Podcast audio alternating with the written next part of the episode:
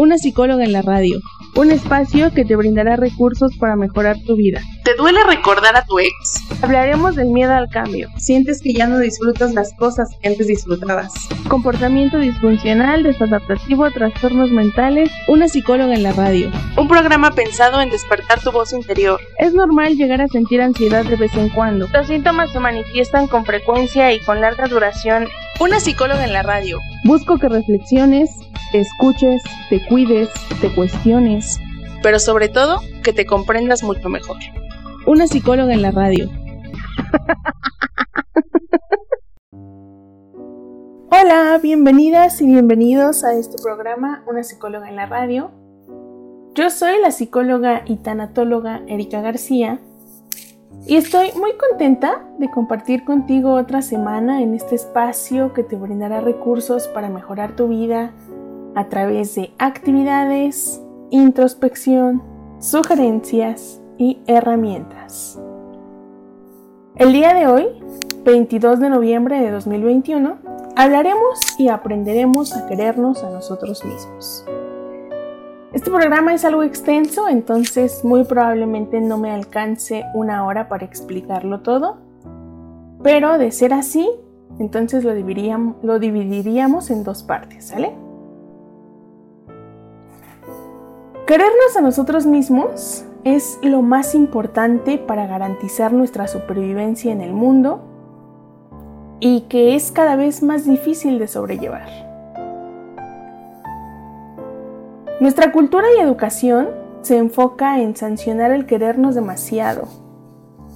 Si decides felicitarte dándote un beso, probablemente las personas que te rodean te vean como una persona ridícula, narcisista o pedante. Está mal visto que nos demos demasiado tiempo para autoelogiarnos. Nuestra cultura nos implica principios como el respeto al ser humano, el sacrificio, el altruismo, la expresión del amor, la comunicación, el buen trato. Pero esos principios están dirigidos al cuidado de otros humanos, porque el autorrespeto, el autoamor, la autoconfianza, la autocomunicación en realidad no se tienen en cuenta. Y se considera de mal gusto el quererse demasiado. Si alguien disimula sus virtudes, niega o le resta importancia a sus logros, es halagado y aceptado. Y es que las virtudes pueden mostrarse pero no verbalizarse.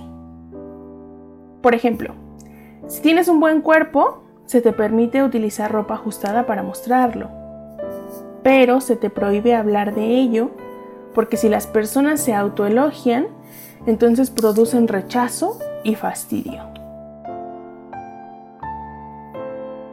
Y esto de no hablar bien de uno mismo en público, de no ser exagerado en autorrecompensarnos, de no darnos mucho gusto, de disimular la gran modestia, termina por convertirse en un valor del que hacemos uso con mucha frecuencia. Y esta virtud de no querernos a nosotros mismos en público se va extendiendo a cuando estamos a solas. Cuando intentamos dejar afuera el egoísmo excesivo, no permitimos que entre el amor propio. Y para evitar caer en pedantería del sabelo todo, entonces vamos cayendo en la modestia autodestructiva de la negación de nuestras virtudes. Déjame decirte que tienes derecho a quererte y a no sentirte culpable por ello.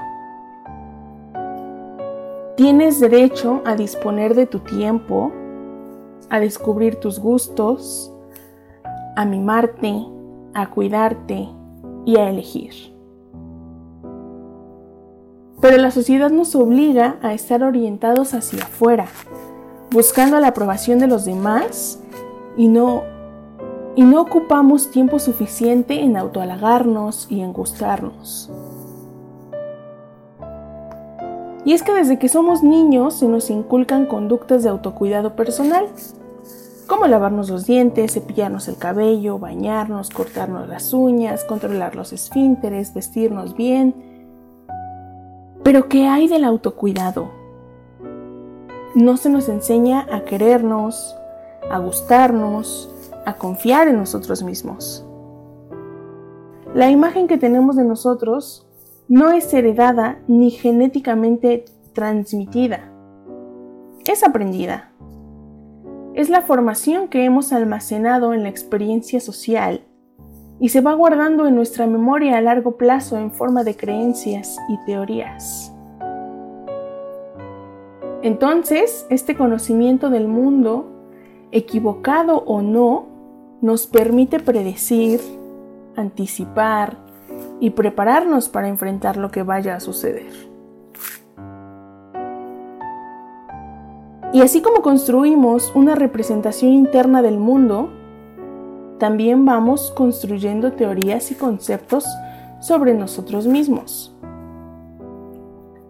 Tus fracasos y éxitos, miedos e inseguridades, sensaciones físicas, placeres y disgustos, la manera en la que enfrentas los problemas, lo que te dicen que eres, lo que no te dicen que eres, los castigos, los premios, etc.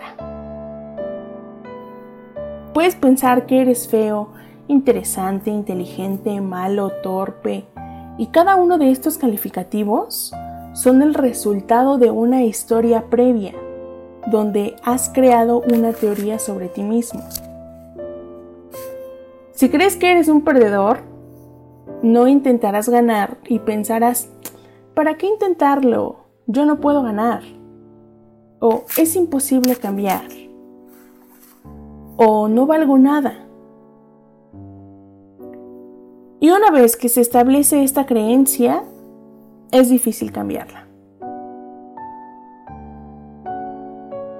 En resumen, lo que piensas y sientes acerca de ti mismo es aprendido y almacenado en formas de teorías llamadas autoesquemas. Y existen autoesquemas positivos y autoesquemas negativos. Los autoesquemas positivos te van a estimular y los negativos te van a llevar a odiarte. Y nadie contempla y cuida a una persona que odia. Así que si la versión que tienes de ti es negativa, no te expresarás afecto, pues creerás que no lo mereces. Y si, y si tu autoesquema es positivo y no lo alimentas, se desvanecerá. Hay personas que en lugar de felicitarse por sus éxitos, disimulan su alegría con frases como, no es nada, era mi deber. Y hay que recordar que la negación del reconocimiento personal es una forma de autodestrucción. La autoestima y el autoesfuerzo ¿Qué tanto te premias? Y la autoeficacia, que es la confianza que tienes en ti mismo. A pesar de que los autoesquemas negativos pueden destruirnos, como lo vimos antes del corte, los humanos mostramos la tendencia a conservarlos y a alimentarlos. Pero esto puede ser perjudicial para nuestra salud mental. Voy a empezar hablando del autoconcepto. Hemos aprendido a echarnos la culpa por casi todo lo que hacemos mal y a dudar de nuestra responsabilidad cuando lo hacemos bien. Por ejemplo, si fracasamos, decimos, dependió de mí, pero si logramos el éxito, decimos, fue pura suerte. Entonces, ¿qué clase de educación es esta? Donde se nos enseña a hacernos responsables de lo malo y no de lo bueno. Y es que la autocrítica es buena y productiva si se hace con cuidado. A corto plazo puede servir para generar nuevas conductas, pero si se utiliza indiscriminadamente, genera estrés y es mortal para nuestro autoconcepto. Algunas personas adquieren devaluarse negativamente. Por ejemplo, en lugar de decir, me comporté torpemente, dicen, soy un torpe. Se dicen inútiles en vez de me equivoqué en esto. Entonces, ¿cómo vamos teniendo un autoconcepto negativo? A través de una autocrítica excesiva. Las personas usamos estándares internos como metas o criterios sobre lo que es la excelencia y lo adecuado. Y una elevada autoexigencia personal puede llegar a ser irracional y con metas o objetivos demasiado altos o inalcanzables. Y es que la idea irracional de que debemos destacar en casi todo lo que hagamos, que debemos de ser los mejores a toda costa y que no debemos de equivocarnos, son ideas que pueden llegar a ser insoportables. Las personas que hacen del éxito un valor, que son extremadamente competitivas y manejan estándares rígidos de ejecución, se sienten mal emocionalmente. Pero es que quizá la felicidad no esté en ser el mejor vendedor, la mejor mamá, el mejor hijo, el mejor empleado, sino en intentarlo de una manera honesta, tranquila y disfrutando mientras se viaja hacia esa meta. Así que si tienes criterios estrictos para evaluarte, siempre tendrás la sensación de insuficiencia tu organismo va a comenzar a segregar más adrenalina de lo normal y la ansiedad va a interferir con el rendimiento necesario para que puedas alcanzar tus metas. Y es que esos estándares irracionales van a hacer que la conducta nunca sea suficiente. A pesar de tus esfuerzos, las metas seguirán siendo inalcanzables. Pero ¿cómo podemos salvaguardar nuestro autoconcepto del autocastigo? Bueno, pues puedes empezar tratando de ser más flexible, así como lo eres con otras personas. Trata de serlo contigo. Recuerda que debes tener tolerancia a que las cosas se salgan de control un poco a veces. Aprende a soportar y a entender tu rigidez como un defecto y no como una virtud. ¿Y esto por qué? Porque las cosas rígidas son menos maleables, no soportan demasiado y se quiebran. También puedes revisar tus metas y las posibilidades reales para alcanzarlas. No te pongas metas inalcanzables. Exígete a ti mismo, a ti misma, de acuerdo con tus posibilidades y habilidades. No esperes llegar hasta el final para descansar y disfrutar. Pierde tiempo logrando tus metas, revísalas, cuestiónalas, descarta las que ya no sean vitales. Y recuerda que si tus metas son inalcanzables, vivirás frustrado y amargado.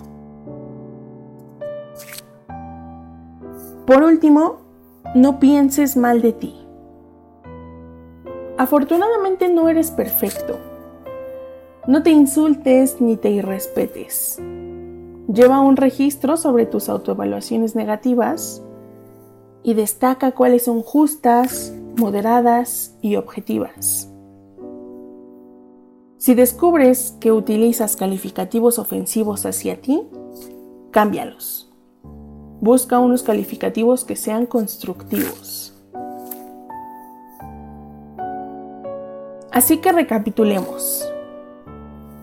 La autocrítica moderada, la autoobservación objetiva, la autoevaluación constructiva y el tener metas racionalmente altas son conductas necesarias y no son malos en sí mismos. Depende de cómo se utilicen y para dónde apunten. Mal utilizados, de una manera rígida, dura, destructiva y compulsiva van a afectar en nuestro autoconcepto. Pero usados adecuadamente, van a servir como una guía alentadora.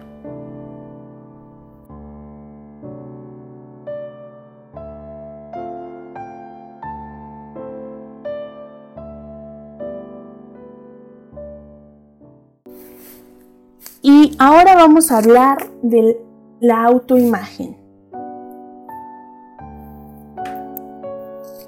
La belleza ha sido admirada como un don especial por muchos años. De una manera similar, la sociedad se ha caracterizado por sancionar la fealdad. Las personas somos crueles con aquellas que reúnen las características de feas. Es común ver cómo los niños se burlan de los gorditos, los bajitos, los altos, los muy flacos, los narigones, etc. Y el juicio estético que da la cultura a la apariencia física tiene enormes consecuencias para nuestro futuro. Hay un incontable número de investigaciones que sustentan que las opiniones se ven afectadas por el grado de atractividad del observador. Dicho de otra manera, los juicios hacia las personas hermosas son más benignos. Y aunque no hay un criterio universal de belleza, el patrón ideal de lo que es hermoso se aprende a través de experiencias personales y sociales del entorno. La propia imagen corporal se forma por la influencia de dos fuentes de datos, el ambiente social y, y, los medios de comunicación. Y recordemos que los niños oyen y ven más de lo que creemos. Las familias que hacen de la belleza física un don apreciable y fundamental no solo crean en el niño la necesidad de ser hermoso, sino que inculcan estándares e ideales alcanzables sobre la belleza física.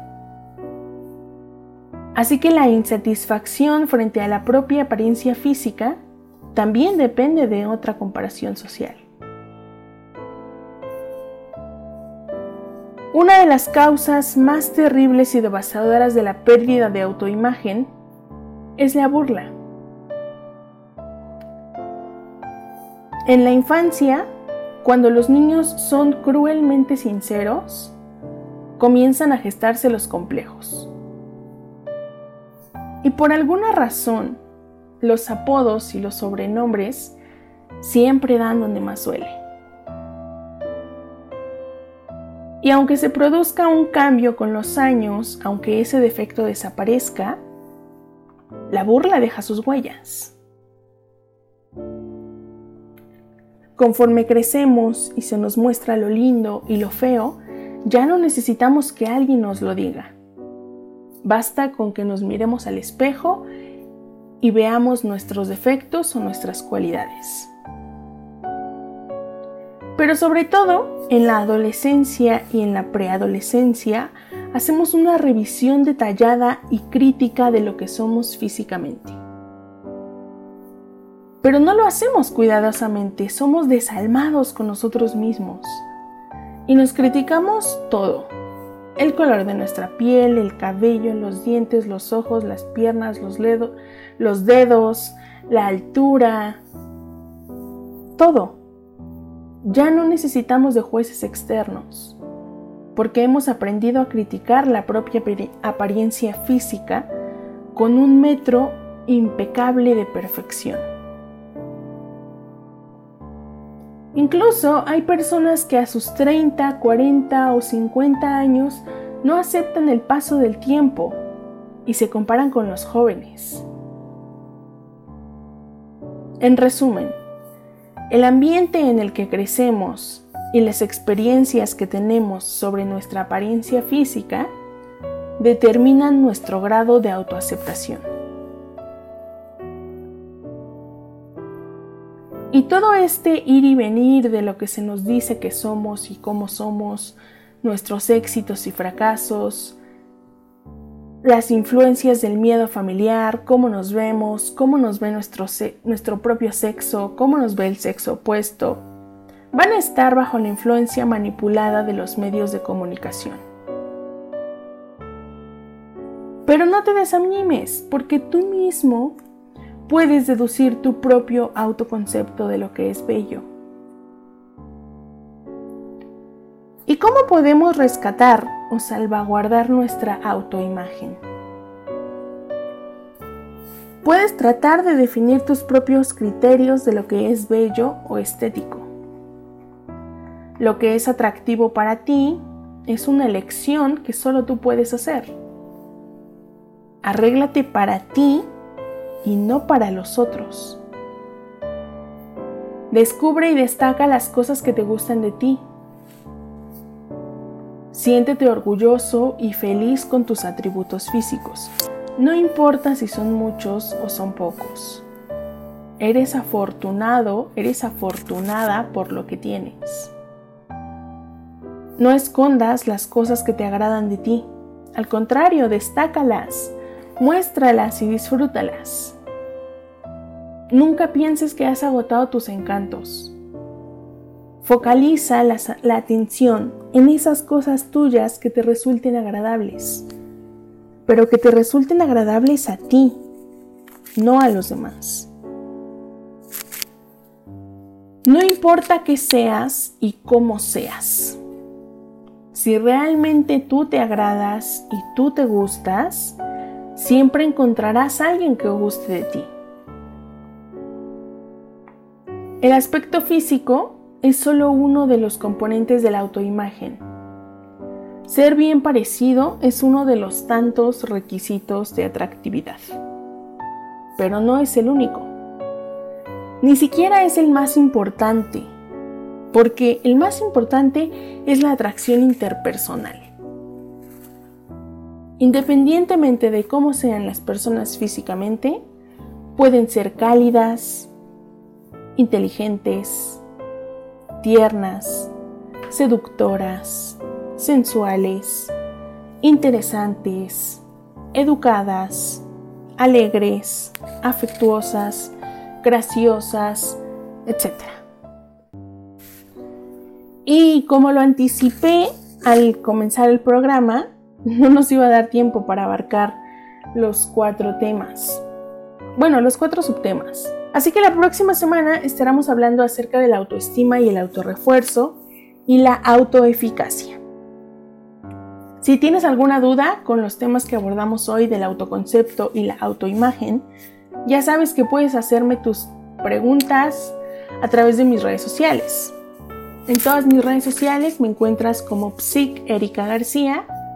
Erika solo se escribe con K. O me encuentras también como una psicóloga en la radio. Muchas gracias a todos los que están iniciando su proceso psicoterapéutico conmigo. Si tú también quieres ser uno de mis pacientes, puedes contactarme a través de mis redes sociales. Recuerda sintonizar mi programa todos los lunes de 10 a 11 de la mañana por esta su estación, Happy People Radio o puedes escuchar la repetición de este y programas anteriores en mi canal de YouTube, Spotify, Apple Podcast, Amazon, Anchor o la plataforma de tu preferencia. Si quieres que hable de algún tema en específico, si tienes alguna duda o quieres iniciar tu proceso psicoterapéutico conmigo, puedes contactarme a través de mis redes sociales. Muchas gracias por llegar hasta aquí. No olvides compartirlo con las personas que creas que puedes ayudarle con este programa. Muchísimas gracias. Hasta la próxima semana. Recuerda que el programa de la próxima semana es una continuación de este, ¿sale? Bye. Excelente semana.